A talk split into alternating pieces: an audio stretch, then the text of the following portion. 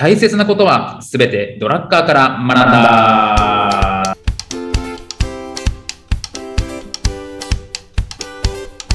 ということで、はい、えーこんにちは、中野秀俊です。こんにちは、小沢裕二です。この番組は公認会計士税理士でありながら企業に対して組織論のコンサルもしてしまうドラッカー大好きおじさんの小沢裕二と弁護士であり会社も経営しているにもかかわらずドラッカー素人おじさんの中野秀俊がドラッカーの言葉をヒントに経営組織論などをテーマに語り合う番組です。よろしくお願いいたします。はい、ということで今日もやってまいりました。大切なことははいすべてドラッカーから学んだというところでございます。今日も小沢先生よろしくお願いします。はい、お願いいたします。そして、はい、すいませんでした。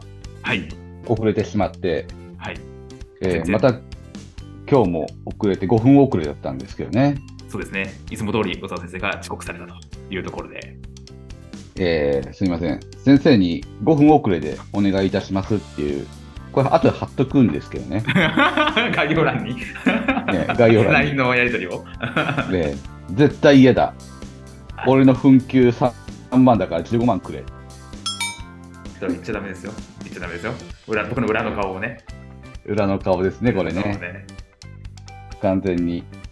でもうすっかり、あれですね、季節も変わって、今日もね、外どんよりしてますけど、そうですね。もうこれ撮ってるのが5月末ぐらいですかね。30日ですね。はい。もう、こう、雨、昨日もずっと雨降ってましたけど、今日も雨降って、ね、ちょっとね、気持ちが沈む時期ではありますよね。そうそうですね。僕は本当に雨が嫌いなんで、テンションが上がらず、すごく暗い気分で過ごしております。本当ですか？なんか、今日ご機嫌そうに見えますけど。無理やり上げてんだよ。収録だから上げてんの。もう、もうその前死んでましたよ、僕は本当に。忙しいんですかなんか？いや僕、どうなんですかね。でも会計士の先生、今忙しいですか？逆に。会計士業とね、税理士業で忙しいタイミング、微妙にずれて。なるほど。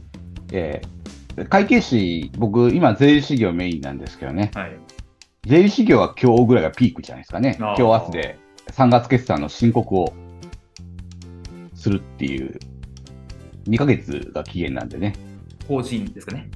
法人は2ヶ月、そうですね。なるほど。3月決算の会社さんは。で、会計士の方は、一旦、一旦、法律2項をやってるんですよ、会計士さんって。これ、ちょっとね、はいこんなことを知りたい人いるのかなと思うんですけどね。はい。会社法の決算と、はい。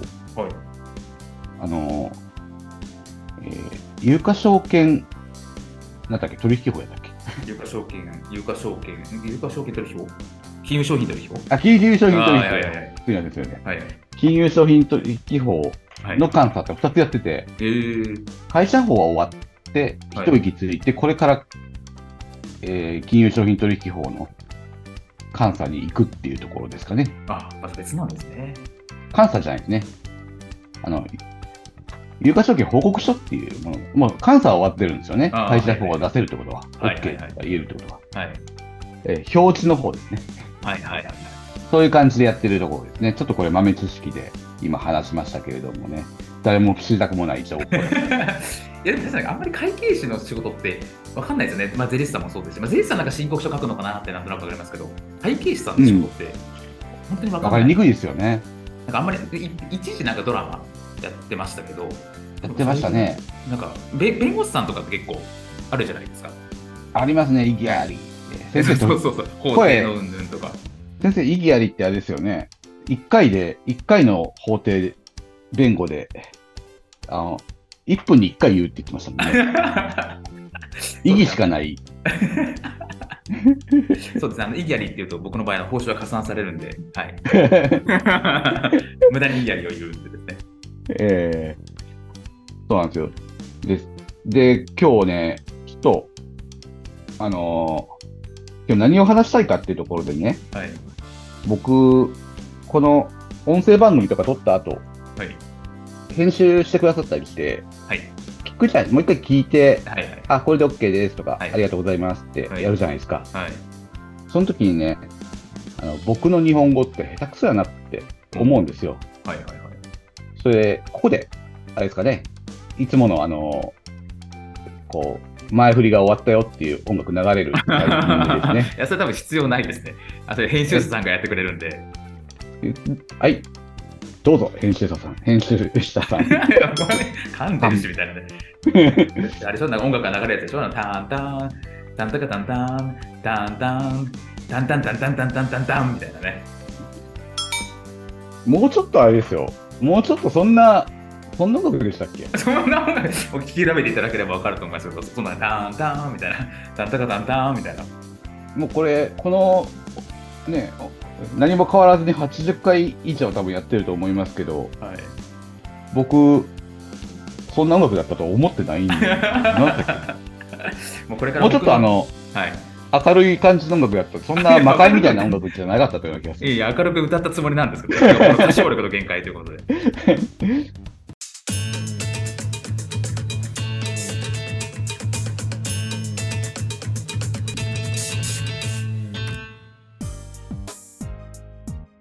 で、何が下手かとはい。思うとね、やっぱり、はいまあ一生懸命やってるつもりではいるんですけどね、はい。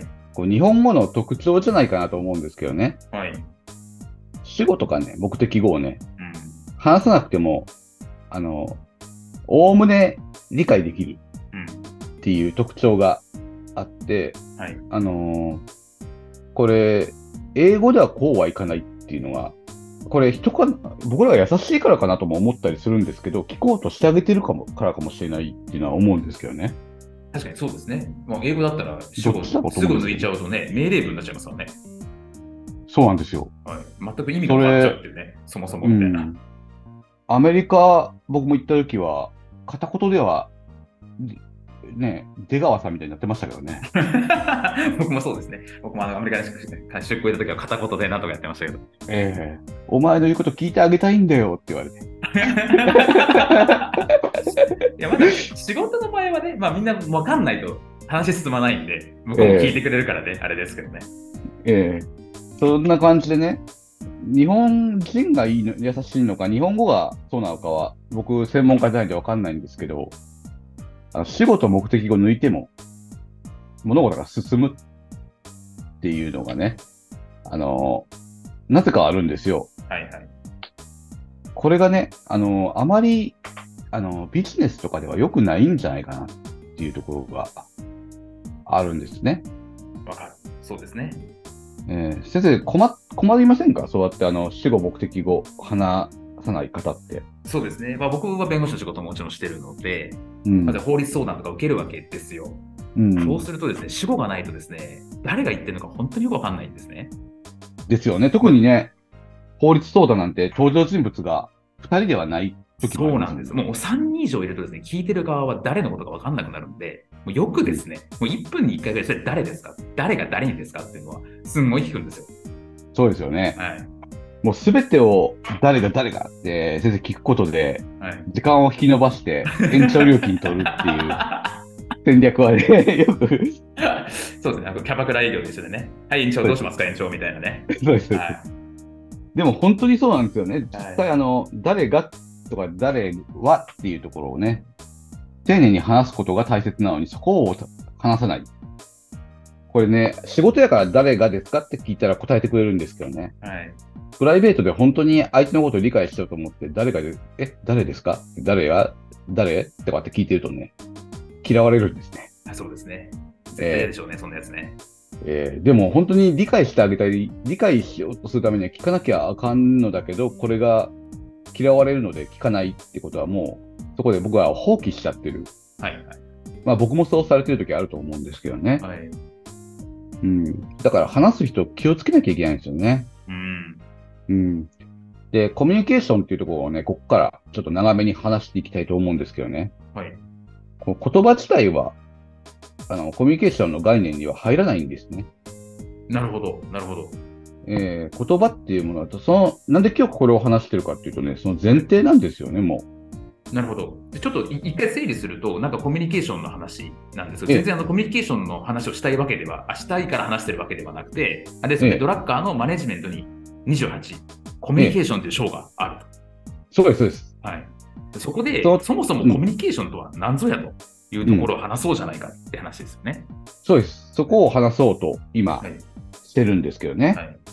で、ドラッカー先生の本とか見てるとね、言葉とかっていうのはあんまり書いてないわけですよ。はいはいはい。でも僕は、あのーまず、まず大切なのは、日本で仕事をするんだったら、日本語を丁寧に話そうっていうところが大切なんじゃないかと思ってね、一回分これ僕の一件を出してるっていう回なんですよ。で日本語の話になってきましたね。そうなんですよ。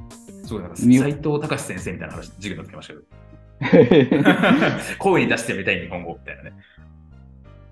そんなことないんですよ。あの、はいそういう意図ではないんですけどね。はいはいはい。あの、僕が常々思うところだったんでね、ちょっとここでね、あの、吐き出してね、あの、僕、すっきりしようかなと。でも大大事ですよね。本当におっしゃる通り、日本語で我々が会話をしてるわけですから、それを大切にするっていうのはまあ当たり前というか、大事ですよねって感じです。そうなんです。で、日本語でコミュニケーション取ってるわけじゃないですか、日本なんで。はい。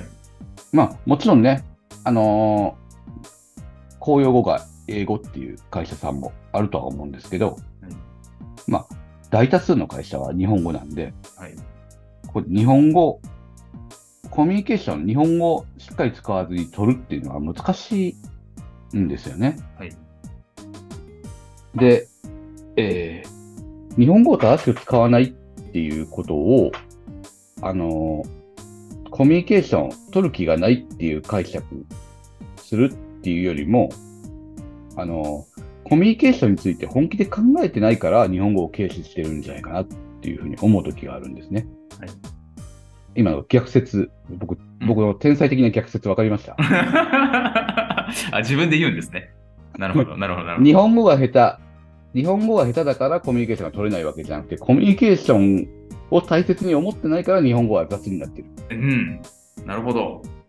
伝わらなくていいと思ってるなるほど。っていう文化が日本にあるんじゃないかな。でうんうんうん伝えようと思ってるのかなって思う時が多いんですよね。確かに。まあ、よく言われるのはあれですよね。まあ、基本そのみ単一民族、まあ、もちろんいろんなあれはありますけど、単一民族、まあ、主と言われていて、うん。で、大体考えてることも一緒。うん。で、空気を読むみたいな、うんそういう文化だみたいな話ですよね。そうなんです、そうなんです。はい。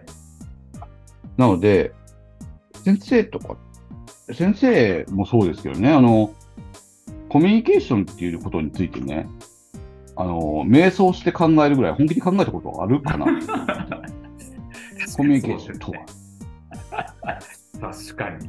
まあ、私の場合は結構その、喋る仕事なので、えやっぱり気をつけ、その、なんていうか、自分の日本語の下手さに気づく機会がたくさんあるんですね。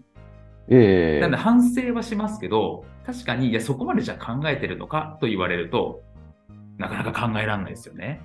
そうなんですよね。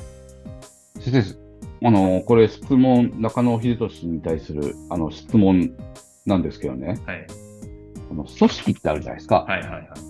組織って究極、何の集合ですか？組織。何の集合？人？人ですよね。はい。でも人が物体として存在しているだけじゃないですよね。その人が、人の、あのー人たちのね、コミュニケーションでうん、組織ってなってる確かに。物体ではなくて、はいそのコミュニケーションっていうところで、はいこれ日本語、コミュニケーションで日本語ないですよね。コミュニケーション日本語。はいはいはいはい。えーもうコミュニケーションって言っていくんですけどね。そうですね。はい。うん。で、これでできてるにもかかわらず、そのコミュニケーションについて議論しないっていうのがね、僕らの弱点じゃないかなと思っていて。なるほど。よくね、コミュニケーション能力とか聞きますけどね。うんうん。なんか、企業が求める人材どういう人ですか？コミュニケーション能力が高い人みたいなね、そう言い方。はしますけど、じゃあコミュニケーション能力が高いってどういうことやねんっていうのはあんまり聞いたことがないっていうね。そう。それでね、あのーそこもね、僕、僕は深く悩む時があるんですよ。はい。コミュニケーション能力って何？って思う時もあるんですけどね。僕がね、コミュニケーションって思ってる、日本語に訳すならばっていうんだっていう言葉をね、あのー考えてたんですけどね。これ伝わることっていうふうに考えたらいいと思うんですよ。なるほど。伝えるじゃないです。伝わる。うんうん。これが伝わるってことがコミュニケーションの、コミュニケーションであって、これが上手な人が、コミュニケーション能力が高い人うん。って考えると、日本語下手くそだったらもうその時点でコミュニケーション能力が低いうん。ってなっちゃうんですよね。あの、もうコミュニケーションについて本気で考えたこともない、会議したこともない僕らがね、あの、いくらコミュニケーションツール、コミュニケーションツール、最近増えてますよね、コミュニケーション取るはいツール。うん。めちゃくちゃ増えてるんですけどね、そういうのいくら取り入れたって、コミュニケーションの原理原則が分かってなければ、何もできない、ただただお金払ってるだけ、いうところになっちゃうんだろうなっていうね、ところを今悩んでるところなんですよ。はい。これ、悩んでるっていうのはね、僕がね、強く言えばいいっていう論点ではないんですよね。この、しっかりし、日本語しっかりしようぜって言うと嫌われるんですよ。はい。何してんの？何言ってんの？みたいな。うん。ちょ、ちょっとね、老害感が出ますよね。老害感出ますよね。はいはい。ええで、で、コミュニケーションって、あの、伝わることっていうふうに僕定義してて、まあ、それを一発で伝える。伝える側がね。で、受け取る側が一発で回答する。はいこれが、コミュニケーションの本質やと思ってて、はい。一発で伝えるためにどうしたらいいか、一発で回答するためにどうしたらいいかっていうのを、あの、発し手と受け手が共にね、必死に考えてするものがコミュニケーションだと思ってるんですよね。わかる。特にもう仕事なんかそうですよね。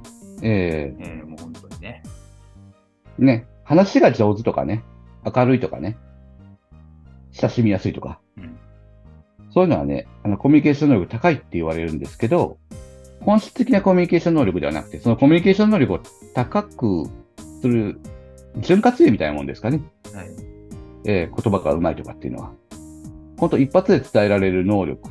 これは、あの、磨きたいところだなって思うんですけどね。はいで、僕が最初日本語のことをうだうだ言ってたのはね、だったらまずその前として伝わる言葉を話さなきゃダメでしょと。はい。えー日本語にね、主語や目的語を明確に入れることを意識しなきゃダメでしょと。はい。えーあれをああしてこうして、こうしといてとかって言ってもね、はいって言ってくれるときあるんですけどね。はいそれは、もう、ミスだと思わなきゃダメでしょ。うんうん。先生、あれやこれしか言わないと思うんですけどね。あれ、これ、みたいなね。それ、みたいなね。うんあれをああしてこうしといてって言ってね。ママとかね、はわかったわかったって言ってくれるじゃないですか。はいはいはい。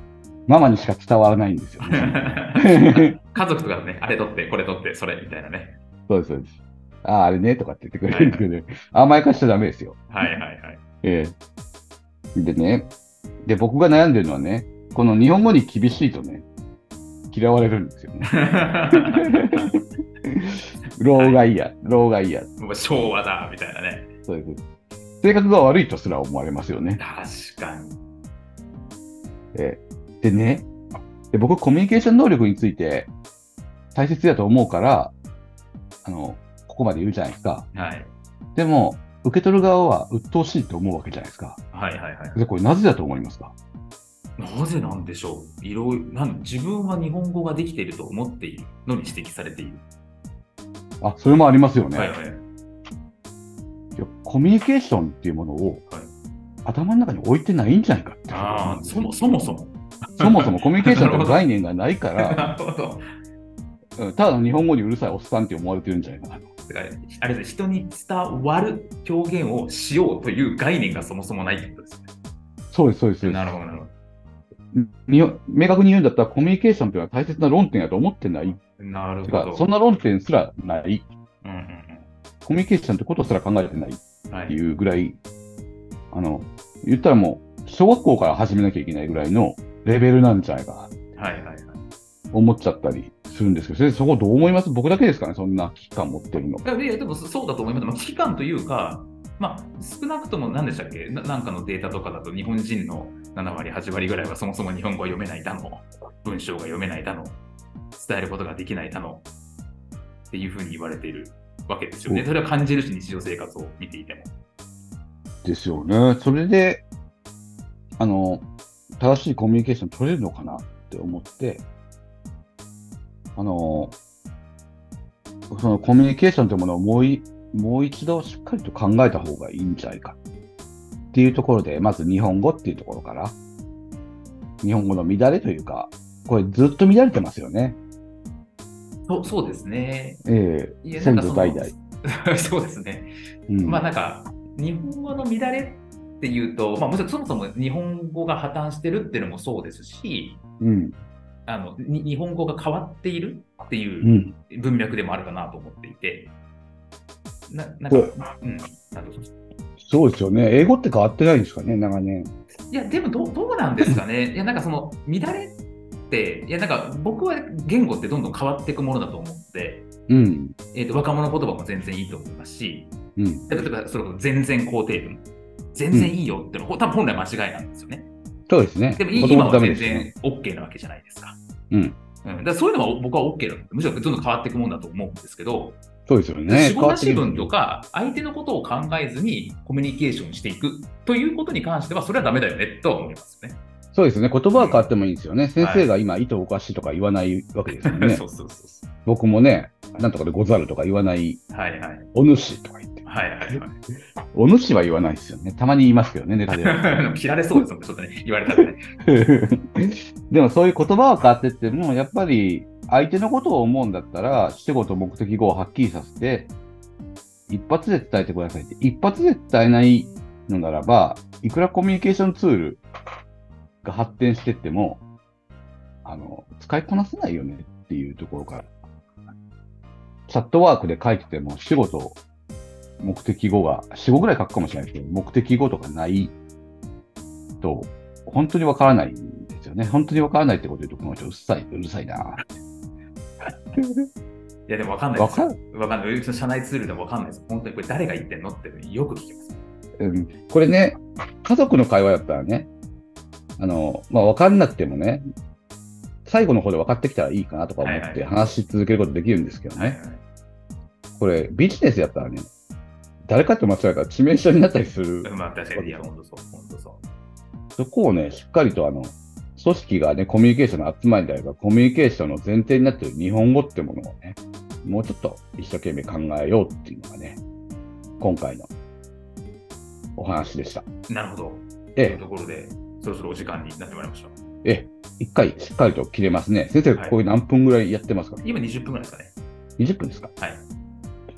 ちょうどいいぐらい。もうちょっと短くしたいですね。まあまあ、まあ、次1回目なんで、あの、いらないまたオープニングトークがあったんで。いや、いやいやいやいや。いやいやいや。でもう一回あの歌歌ってください。真ん中の歌。ダンダンみたいなね。もう大丈夫です。ということでですね、ちょっとお時間になりましたんでね、今日はこの辺で終わりにしたいと思います。ありがとうございました。はい、ありがとうございました。